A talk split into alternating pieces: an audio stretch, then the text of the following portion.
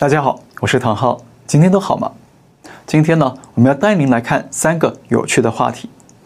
话题一：人民日报发动物视频，藏政治暗号吗？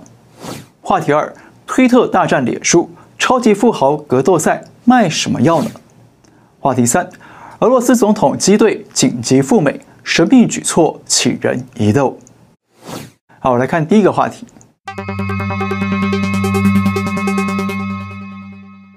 首先带您看一个有趣的消息哦，中共党媒《人民日报》呢在推特上发布了一个视频，那里头居然是广东东莞拍到了有只老鼠利用下雨天在当街洗澡，那看它洗得非常卖力认真，确实是相当罕见。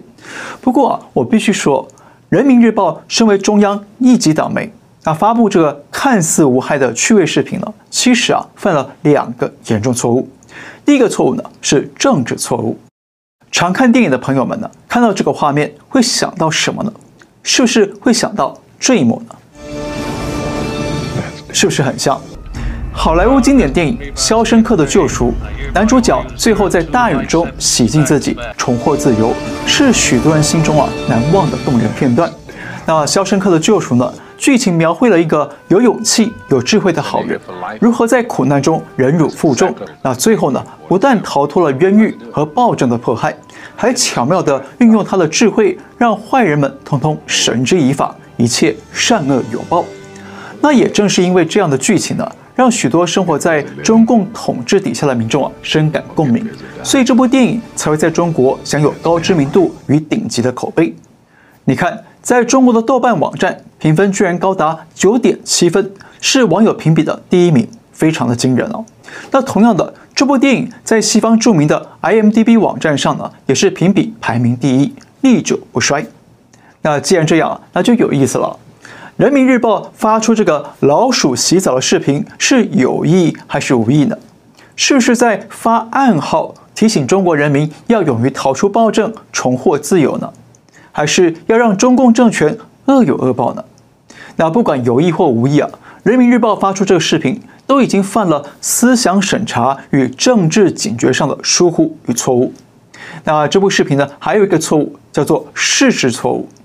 人民日报说啊，是老鼠在洗澡，但是呢，另一个党媒央视啊，前阵子已经跟全国人民说了，画面中这种生物不是老鼠，叫做鸭子。所以呢，人民日报不但犯了政治错误，还有事实错误。那看来啊，中共党媒的专业水平呢，真的是有待好好提升了。还有个题外话，就是呢，我一直没搞懂一件事啊，为什么《肖申克的救赎》在台湾会被翻译成《刺激一九九五》呢？那这片名啊，感觉其实不太刺激啊。相信您一定听说了。马斯克和扎克伯格呢，准备在赌城举办一场世纪格斗赛。那身高一米七的小扎呢，目前正在加紧的练习巴西柔术，勤练格斗索技，准备以小博大。那身高一米八七的马斯克也在积极迎战。曾经获得三届 UFC 冠军，也就是终极格斗冠军赛的格斗好手乔治圣皮耶，很可能已经在训练马斯克格斗技巧了。因为啊，圣皮耶在推特上发文说，他是马斯克的大粉丝，愿意帮助训练马斯克来对抗小扎。而马斯克也在底下回复说：“好，咱们来吧。”那接着呢，马斯克又发了个推文说，他已经做了一轮格斗练习了。那看起来啊，双方都在整军备战。但是最关键的问题是啊，这场顶尖对决真的会打吗？大家知道，马斯克是特斯拉和推特的老板。也是当前的世界首富，身价超过两千三百亿美元。那扎克伯格是脸书、Instagram 和 Meta 公司的老板，那现在是世界第八富豪，身价超过一千亿美元。所以啊，光是这两个人站在擂台上，就有三千三百亿美元在观众的眼前舞动，那绝对是吸引力十足的。但是呢，马斯克的妈妈，也就是马妈妈，她一早呢就站出来叫停了。她说：“不开玩笑。”你们只能用嘴巴格斗，大家坐在椅子上，相隔四英尺，讲话最好笑的人获胜。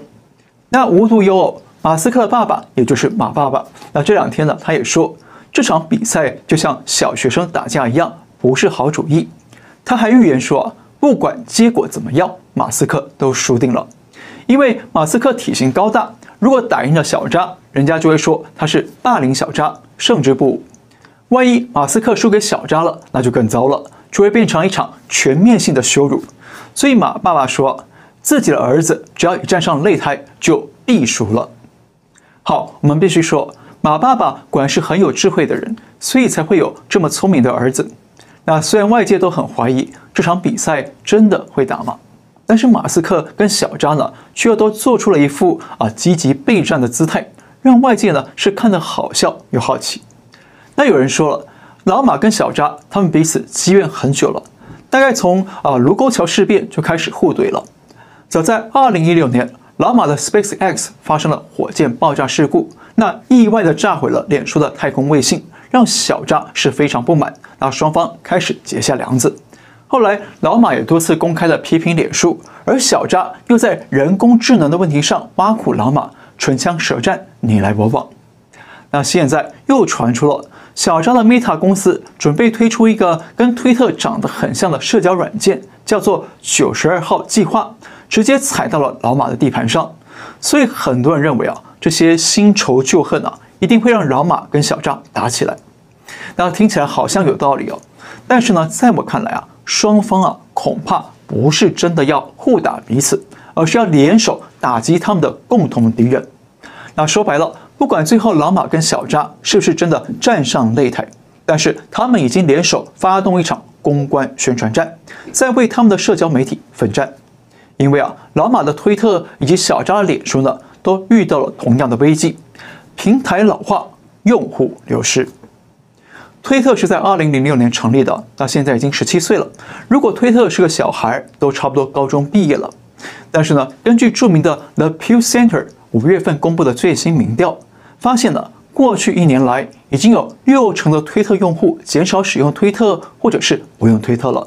而且呢，还有百分之二十五的现有用户说啊，他们在未来一年之内会离开推特这个平台。再加上马斯克之前推出了蓝勾勾付费的政策呢，让用户流失了更多。那脸书就更老了，它在二零零四年成立，已经十九岁了。那脸书呢，在过去几年来老化是非常严重，还被年轻人认为是老人在用的平台。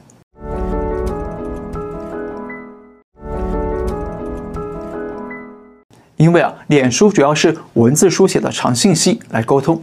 那这已经不符合年轻人的需求了，所以脸书在去年首度出现用户衰退，每天活跃用户呢减少了五十万。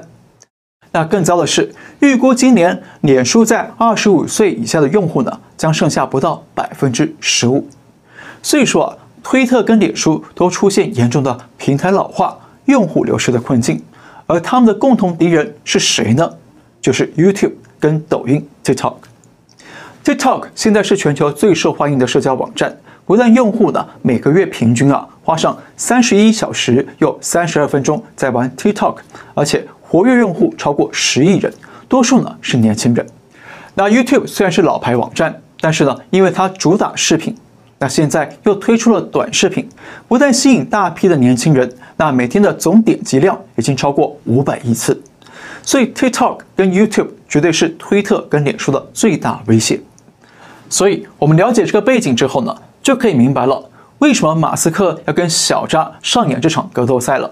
因为啊，他们都有共同的敌人。那么，如果他们联手制造话题，特别是像连续剧一样的戏剧性话题呢，那这对他们双方都会是最好的公关宣传。同时呢，也会吸引更多的媒体跟民众啊去看他们的推特、IG 和脸书。因此呢，老马跟小扎打不打擂台啊，其实不重要。最重要的是，他们运用这个话题，创造了一个非常有趣的公关战场，向 TikTok 和 YouTube 来发动反攻。那这个统一战线的商战思维啊，才是最值得我们去注意的门道了。再来关注俄罗斯的兵变消息，白俄罗斯总统卢卡申科在六月二十七号公开表示，他就是化解瓦格纳兵变危机的关键人物。是他劝住了普里戈金退兵，不要进军莫斯科。同时呢，也是他劝住了普京不要杀害普里戈金，来作为退兵的交换条件。那卢卡申科也证实了普里戈金已经抵达白俄罗斯，而白俄罗斯也愿意提供啊废弃的军事基地给愿意到白俄的瓦格纳成员来进驻。那换言之，瓦格纳军团将正式的解编，由俄罗斯军方来接管收编。那很有趣的是哦，卢卡申科呢平常都是普京的小弟，但是呢这次瓦格纳兵变反而让卢卡申科站上了国际舞台，大肆的宣讲他如何居中协调，如何化解普京的危机。那这个举措啊其实很不寻常，哪有小弟会高调抢走大哥风头的道理呢？那这种情况很可能说明了一件事。就是呢，普京确实对俄罗斯军方内部各派系的角力斗争啊，缺乏有效的管控和领导力，所以呢，不但事前没有掌握到瓦格纳兵变的情报，那兵变之后也没办法果断明快的应对反制，最后呢，还得拜托附庸小弟出面来帮忙调停劝说，也因此啊，卢卡申科才会变成这场兵变的善后发言人，那也被普京授权来对整起的事件进行公开说明。那这是卢卡申科罕见的高光时刻，但同时呢，也是普京的离巢暗夜。还有一件事值得注意，就在普里戈金抵达白俄罗斯的这一天呢，有三架隶属俄罗斯总统机队的专机从莫斯科起飞。那其中一架班机飞到了美国华府来降落，而且呢，这架班机的飞行路线还特意绕开了欧盟的领空范围，从挪威北部绕过，飞越大西洋，直到美国的华府。那机上载了什么人呢？为什么在兵变结束之后飞到华府呢？那为什么要绕开欧洲的领空呢？这些啊都不得而知。那稍晚呢，美国国务院对外解释说，这是俄罗斯专机来美国要接回一批结束工作任务的外交官，要送他们回国。好，呃，假设这个官方说法是真的，那么这架班机上也应该会再来一批外交官来接替。对不对？所以有媒体就说，俄罗斯这个时候派专机来接送官员，很可能是想要啊，从这些回国的官员身上来听取美方对这场兵变的最新态度是什么。但是呢，我们想一想，现在通讯科技这么发达，如果真的只是要了解美方的态度跟立场，那俄罗斯大可以直接跟驻外单位用保密电话来联系，或者呢，直接找上美方来沟通，对不对？因此呢，我个人推测，俄罗斯这架专机这么低调、这么神秘的飞到美国，应该有两种可能。第一种可能呢，是俄方要再送高层的情报官员和外交官员与美方进行秘密对话。一方面呢，是要了解美方到底有没有介入这场瓦格纳政变；那另一方面呢，可能要初步的试探俄乌战争谈判收场的可能条件。因为啊，经历这场政变呢，已经暴露出了俄罗斯军方的内部嫌隙与矛盾。那现在最能打仗的瓦格纳军团又被解编了，所以内部的军心很可能会受创。那各派系的军头也可能各怀鬼胎，互不信任。那对普京来说呢，这场俄乌战争要再长期的打下去呢，是越来越不容易了。所以不排除普京想要试探停火谈判的条件，再来研判呢，是要继续的硬撑下去呢，还是要找个下台阶来收兵。第二种可能呢，是普京陷入了信任危机，无法信任外派美国的这批外交官，所以要紧急撤换。因为普京的思维呢，很可能是会在第一时间呢怀疑瓦格纳叛变是受到美方的指使，但是呢，驻美使馆的这批外交官，他们竟然没有提前掌握到瓦格纳兵变的相关情报，没有发出预警，最后呢，让莫斯科是措手不及。因此呢，不排除普京啊可能怀疑这些啊驻美国的外交官不是工作不力呢，就是可能跟美方勾结当间谍，想要通过兵变来推翻普京政权。毕竟啊，现在对普京来说，身边所有人很可能都不可信。那这是独裁者的悲剧，也是独裁者的宿命。所以接下来呢，我们就看了普京会不会对政府内部和军方内部来发动新的清洗行动。那这样呢，才能进一步的研判普京是不是还大权在握，以及呢，这架班机的真实目的是什么？好，今天就到这里，感谢您收看，我们下次再会。